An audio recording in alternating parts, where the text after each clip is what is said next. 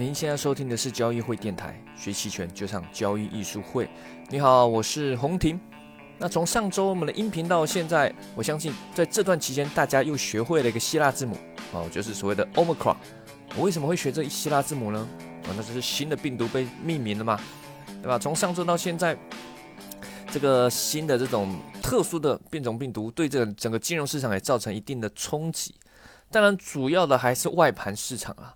面对这种新的特殊，我们还不是很确定它特性哦。据说突变和传染性很强的新病毒哦，国外金融市场是有被吓到啊，但是国内如果你去看 A 股，一样展现我们的特性，不动如山啊，对吧？这个甚至在我们最后周五的时候还收起了一根啊，如果期货市场上来看啊，收在最高点的一根阳线，所以整体表现是还可以，还不错啊，至少。至少是没什么受影响啊！不管你什么新病毒，反反正咱们已经不怕了，都躺平了，对吧？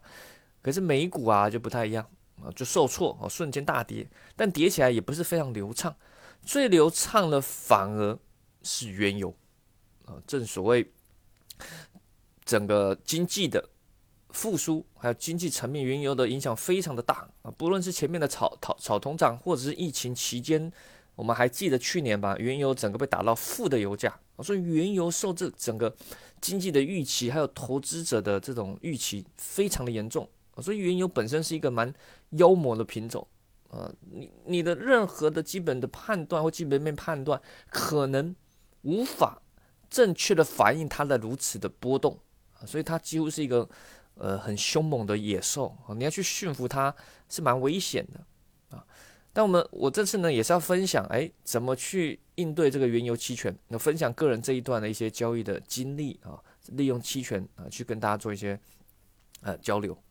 那当然，在这种波动大的时候，你不只要交易这种商品期权，你还是可以交易那个股票期权，例如美股期权，对吧？有些美股期权其实波动很大的啊，可能大家比较熟悉，像最近。今年呢，从去年到现在，美股期权交易量不断的是在上升哦，啊，外盘的整体期权交易量是不断的创新高，因为有更多的年轻人进入了，啊，而且看到美股一路一路创新高，很多人喜欢买的是那个看涨期权，那那造成投机气氛比较高，啊，当然也是属于期权整个传播起来，呃，科普增加了，啊，让更多年轻人进来这个金融市场，甚至懂得利用衍生品。那在这一点呢，我觉得中国市场还有蛮长一条路需要去前进啊。当然，我们有我们金融市场的自己的步调。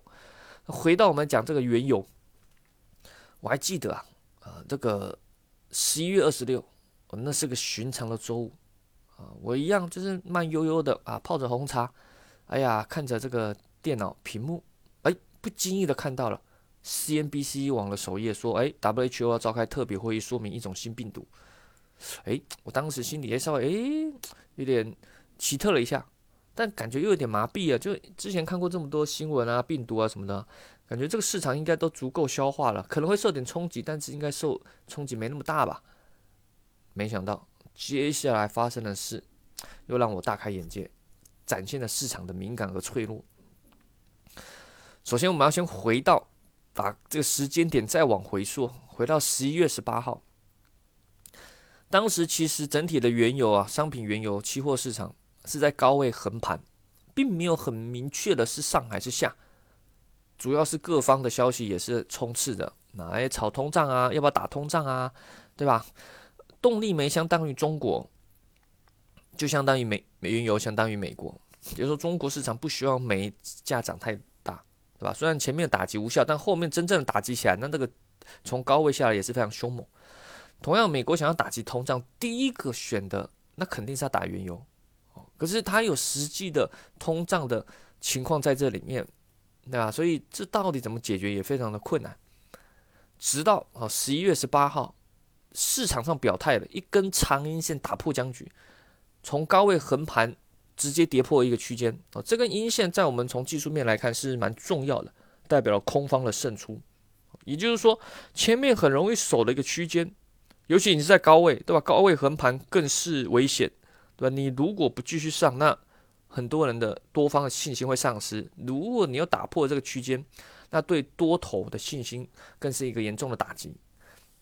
对吧？正所谓上兵伐谋，攻心为上，对吧？这个金融市场我一直认为这个这个士气是很重要的，因为交易者啊，他也怕亏钱，虽然想赚钱也怕亏钱，他也会看这个技术线图，对吧？那这些都会造成他心理上的压力啊，那就会给了某一边在气势上有更强大的攻击的力量啊。那我看到这样，诶，算是一个比较。偏强的空头信号嘛，所以从那天开始就决定来偏空布局，哦，就偏空布局。这个我们在我们的一些呃私货群的微信群里面都有这样的交流。但是呢，原油期权本身其实不太熟哈，国内原油期权其实开的没有很久，流动性并没有很好啊。那加上我看到它银行波动率偏高，也就是说权利金偏贵，这时候去下手。可以去买期权啊，但我们操作这个原油期权是属于操作比较大的账户啊，管理一些比较大的一些资金账户。如果直接买，如果失败了，万一是陷入是挣扎式下跌震荡，那可能容易被时间磨损，浪费了权利金。所以有犹豫啊，犹豫，而且又考虑到这个不确定性还是很高，对吧？虽然在技术面上我们认为是偏空，可是原油它本身受整个宏观政治影响太大了啊，尤其会受政治影响，对吧？有些品种就是很容易被政治所影响。你看美国通胀越来越严重，那美国虽然想打压，可是我不知道会不会像动力煤早期一样，虽然一时的打压，可是后面又被炒作多头又更凶猛的那个涨起来，那就很难搞啊。那考虑到这个大账户操作要谨慎啊，我最终最终选择了保守的比例认购价差，也就是买了一个看涨期权，嗯，行权价五五百一。再卖了两手五百二的看涨期权啊，买一卖二只是比例认购价差啊，应该我们一些视频有介绍过这个策略。那这个期权距离到期也差不多只剩两周了。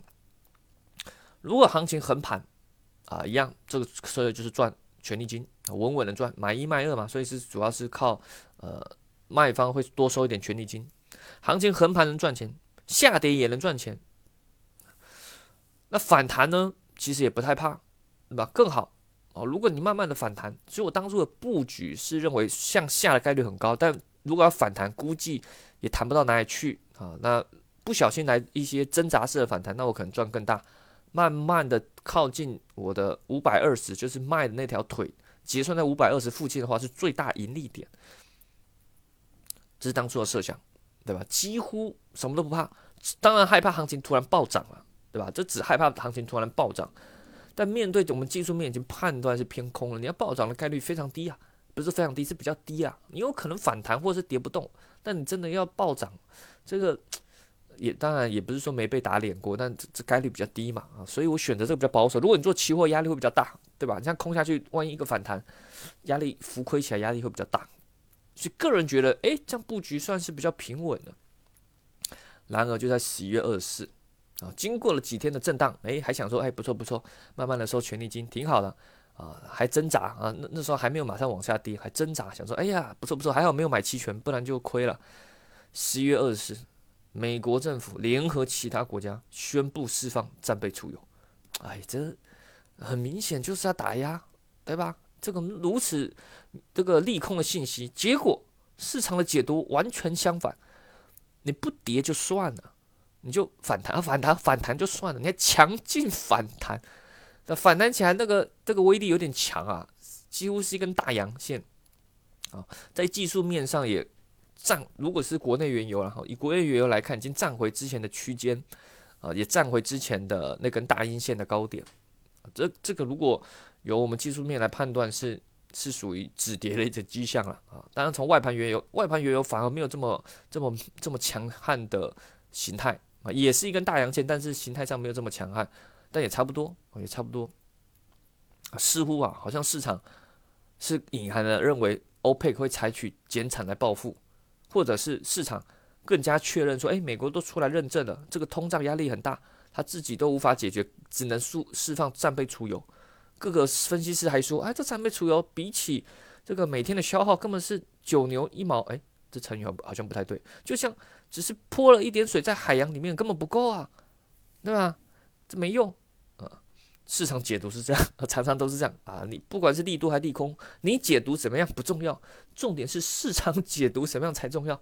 你有时候会觉得市场很莫名其妙，但是这就是市场的一些共识解读。好了，那面对这种异常，我也是无奈，对吧？好在，好在用的是比例价差，如果用期货，那这时候可能就扛不住，可能只能止损了。啊，那当时的反弹，我记得没错，已经。快靠近我的最大获利点五百二了，也就是买一卖二的那个卖腿五五百二的行权价。那距离到期结算还有段时间，大概还有差不多十天吧，啊，不到十天，十天。当然，如果现在就结算，我是最大获利啦。可是还有十天，怎么可能？对吧？如果后面又疯狂的猛涨，那会就去出现会巨大亏损，等于你是有裸裸的裸单边的卖腿在那边，很危险，对吧？这个所以你看期权策略就是这么矛盾，希望他来。又担心它乱来，当下环境比较扑朔迷离，不确定性很高。虽然我觉得这个这个反弹有点莫名其妙，我决定当下我决定好了，我就想好，我再观察一下。如果夜盘原油继续往上，那我马上做调整。我的调整就是属于我们传统，我之前有介绍过的比例价差的调整，买一卖二，对吧？有时候买一个五百一，卖两个五百二，那五百一。一个五百一对一个五百二，其实是牛市价差。你可以把相想象相当于我是有一个牛市价差差加卖一个五百二的这个看涨期权，所以我可以把牛市价差止盈掉，再把五百二的看涨期权往上移动。哦，因为我可能认为它这个弹起来应该对吗？前面判断的已经偏空了，那你要反弹应该不会到太强。我就可能把牛市价差止盈掉之后，把这五百二止损往上移动，可能我移到五百五哦之类的，移到之前的高点以上，做这样的防守啊。我当时想好了啊，好在啊夜盘就没有继续攻击，所以我这个调整也没有也没有做了啊，也没有做啊。那当然在后续我看它还没有动的情况下，我猜测它可能会再往下啊。因为期权快到期了嘛，原油它本身隐含波动率偏高，我台前想多赚点权利金。那从这个反弹后，诶，如果再往下，对吧？有些人会做区间震荡这种策略嘛，那我可以再多赚一点啊。但是我想做一个安全的方式，所以我又加了几组认沽比例价差，也就是我买看跌期权四百七十五加一手啊，每一组哈一手加卖看跌期权四百六十五两手，也是一比二。买四七五卖四六五，哦，看跌比率价差一样，这策略是进可攻退可守，也就是我原本在上面有一个认购比例价差，现在在下面组了一个认沽比例价差。如果你去画图，它其实就相当于组成一个类似猫耳朵的策略啊。行情横盘也没差，好继续赚钱。行情反弹，行情反弹如果继续往上涨，对我压力比较大，因为我上面有比例认购价差嘛，得调整。啊，横盘是最好的。那往下跌我也不怕。当时的价格啊是大概在五百，呃，五百一、五百五百一左右啊，五百一左右。那我做的是四七五和四六五，也就是要跌到四六五这个价格，我才有压力。那很远，将近要跌百分之十啊。也就是说，我对下方其实给的容错空间很大，所以下跌对我是更有利的啊。慢慢跌最好了啊，反复挣扎是抵抗了下跌。越来越靠近我最大盈利点，哦，这是最完美的状态，对吧？这个这个不止赚权利金，还能多赚一点方向性的钱，啊！然而，年轻人终究是年轻人，对吧？太冲动了。十一月二十六，回到那个寻常的周五，新的病毒一出现，哎，市场惊慌失措，原油很明显的受到这个新的病毒影响，直接啊外盘直接暴跌，啊外盘就直接暴跌。原本想说，哎呀，这个四四六五很远呐，对吧？那卖看跌四六五非常远。当天刷到外油外盘非常凶猛的跌，当天国内的原油直接打跌停，而跌停最终跌停的那个就大概在 四百六十五那个价格。我还记得是周五的晚上，我非常清楚，因为周五晚上嘛，Friday night，大家干嘛？不就出去玩吗？对吧？那我呢，想说。还有是有部位嘛，也不能太太太放纵哦，所以我选择了在公司打开电脑玩最新的游戏《帝国时代四》，等到我玩的很开心，不亦乐乎，再度开盘，已经快十一点的时候，打开文华软件，一看，我操，跌停锁死。这个期权呢，啊，因为受到暴跌影响，大家知道，原油当一暴跌，市场这么激烈，隐含波动率肯定是大幅度飙升。此时卖方非常的不利，你不仅方向上亏损，在波动率上，隐含波率率的上面也亏损非常大。所以看到的时候，其实已经浮亏蛮多了。对吧？虽然买一卖，我希望它下跌，但是跟刚刚的结论是一样啊，跟刚刚的那个说法一样，希望它来，但是不希望它乱来。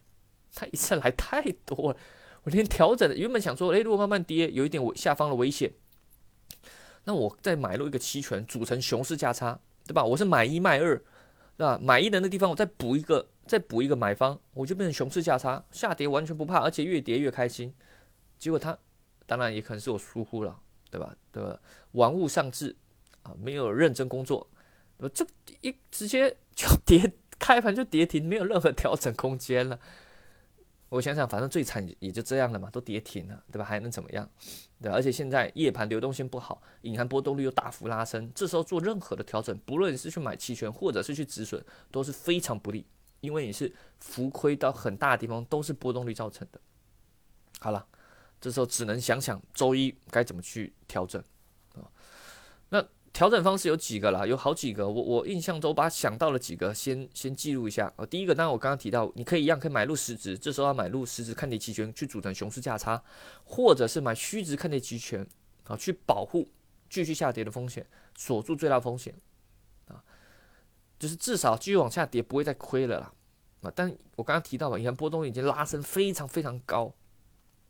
期权权利金都很贵嘛，尤其是你要去买，买买起来不太划算啊。基本上你跟止损不会差异太大啊。如果遇到大幅反弹，也会损失不少啊。所以这个选择我有点犹豫。再来，你也可以用期货做空去对冲，那期货上就不会受时间价值的影响，对吧？不会受银行波动率的影响啊。期货就是期货，它没有它没有什么什么时间价值，所以不论波动率再高，跟期货都没关系。你直接直接用期货做空来对冲。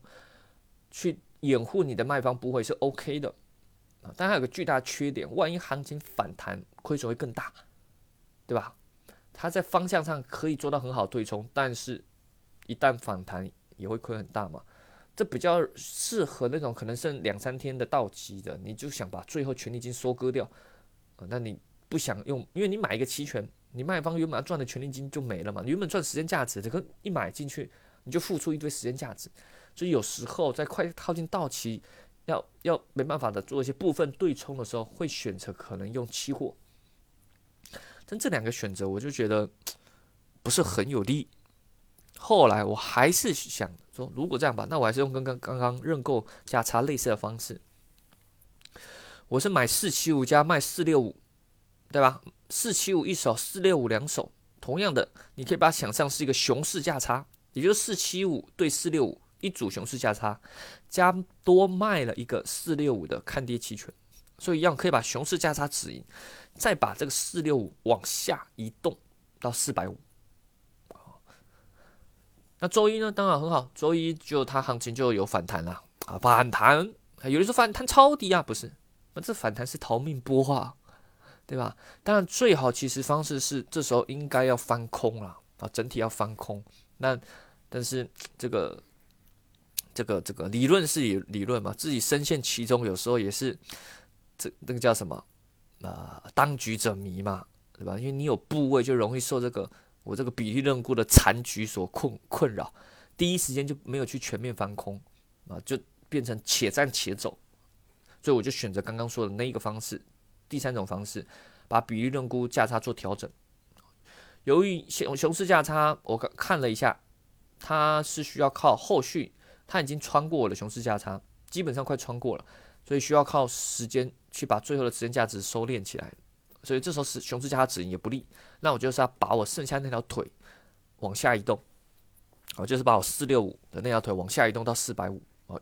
正所谓的用空间换取时间，此时距离结算差不多剩下七八天吧啊，我印象中没错，剩下七八天，越来越靠近到期啦。对吧？我要趁卖方收割时间价值，赶紧终点快到了再撑呐！但我也预判它往下的力量还没结束，所以我会对它有一种防一些防范。所以接下来几天其实，呃，本周公众号我有出文章了，就专门比较详细讲接下来一些调整，但其实就是类似的这方式，不断的滚动轮回啊，其实就是比喻论股价差做调整，哎呀，继续往下移动啊，哎呀，然后加卖哦，其实其实我一直在加卖那个上方的认购期权，因为原油波动很大。在行情这种波动很大的下跌中，有时候来一个快速的反弹也不是不不行，对吧？的确，后续的我们从原油的的那个行情来看，它也好几次拉出了一个下影线，就是多头反击也很强。如果你纯做期货的，这压力很大，呃，就只能闭上眼睛，对吧？不然的话，你可能做多做空做短线的，很容易被来回两边打啊。所以做期货压力也蛮大的。如果你仓位又重，那压力更大。所以面对这情况，我选择比较稳健的啊价差，再来就是不断的卖啊，除了近月还有远月，因为这时候隐含波动率非常高啊。当然卖方方向错还是会亏很多，但在隐含波动率很高的情况下，至少有两点可以保护你：第一个，你不会再害怕隐含波动率爆拉的的的痛苦了。如果它从二三十的银行波升到五六十，那这个拉起来会造成你很大浮亏。可是现在已经五六十了，它当然有可能继续往上到七十几。可是五六十到七十几几，这个权利金造银行波动率上升，造成权利金上升就没这么多了。所以这一点至少你就不会有这样的压力。第二点，因为已经很高了，对吧？它最终会回落，会回归的。好，我们知道嘛，波动率有均值回归的特性。那此时，如果你安全点卖点远月，卖点很，我都卖得很虚，看跌我还不太敢卖，次月我就只卖，只敢卖那个看涨期权，对吧？因为我知道它反弹起来大，非常大概率隐含波动率要下降了，那这就很有利啦，对吧？那当然我们方向还是偏空，又认为反弹隐含波动率会下降，那你卖看涨期权，那就是最最最正确以及安稳的做法。对吧？不然你期货不论做多做空啊，来回的这个甩来甩去，压力非常大。所以也就是在做这种比例论估价，它不断的调整，向下方一直移动。后面几天我又移动了几次，当然又继续加卖看涨期权，这样苟延残喘啊。最终啊，直到现在我录音频周六了啊，目前看起来 OK 啊，整体起来是获利啊，但是比起纯买期权或纯做空期货获利差太多了啊，只能说。呃，勉强获利一些啊，还 OK。当然，随着这原油期权下周二到期，随着到期，如果再没发生什么事，进入陷入震荡啊，大量时间价值再衰退，当然会获利再更多一些啊。不过呢，事后检讨也是我刚刚提到的啊，这个有这个残局的持仓在，所以绑手绑脚的，没有第一时间整个全面翻空。啊，当然也也有其他道理，缘由啊，就是因为你操操纵的是比较大的账户，你你没办法做太积极的带方向，所以还是做一些比较保守的操作，以及啊，可能对原油的妖性太畏惧了，所以做起来都不是很放开了去带方向，啊，当然也也不能事后看，我觉得回回回头来看还是 OK 的，我个人觉得，好，这一两年经历过这么多大波动，然后个人。用不论是买方还是卖方，都去经历的参与，经验上也不断的提升，技巧也不断的在成熟。我个人觉得是挺好的一段经历啊，就像打游戏啊，你那个游戏中等难度挑战就往高等难度打吧，一直打中等游戏的的关卡，你会觉得无聊。那金融市场也是一样，不断的挑战，不断的去思考啊，赚钱当然是首要的，那但不管赚钱亏钱，更重要的是你去思考你怎么去应对。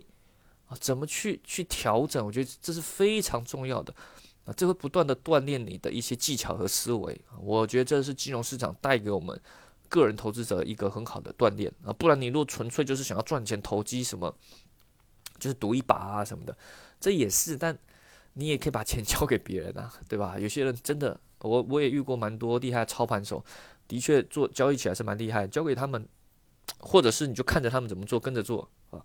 那但是这这就浪费了，对吧？人生也当然不是只是赚钱，自我的提升啊，因为每一个人在这世上都是独一无二的，对吧？其实你活在世上，呃，根据哲学家的理论啊，这世界都是你主观造成的，对吧？这世界会怎么？其实你可以想象，你就是世界中的神，因为你看什么，看到什么，会认为什么，都是你自己的判断。对吧？你认为那个那个人是好人，你认为那个人是坏人，不论别人怎么认为，只要你认为了这个是你的世界里面，他就是好人，他就是坏人，所以整个世界就是由你主观造成的。所以这世界最重要就是你自己，你自己在里面的提升，在里面自己的的经历，那是最重要的啊。好了，那我们今天的这个算是小故事吧，个人期权交易的一些经验分享啊，那希望能帮助到你。那大家想学习更多期权知识技巧，也欢迎关注我们交易术会。呃，我们就在下周吧，是下周六日吧，我们的期权重建班啊，正式。今年最后一次培训要展开了啊，讲期权买方卖方波动率交易，还有各种策略的技巧调整啊。像刚刚这种案例，在我们的实战培训里面就会讲非常多，也会跟我们的学员互动啊，看看你怎么去做，有什么缺点和优点啊。当然，扎实的这个系统性的期权知识肯定会教。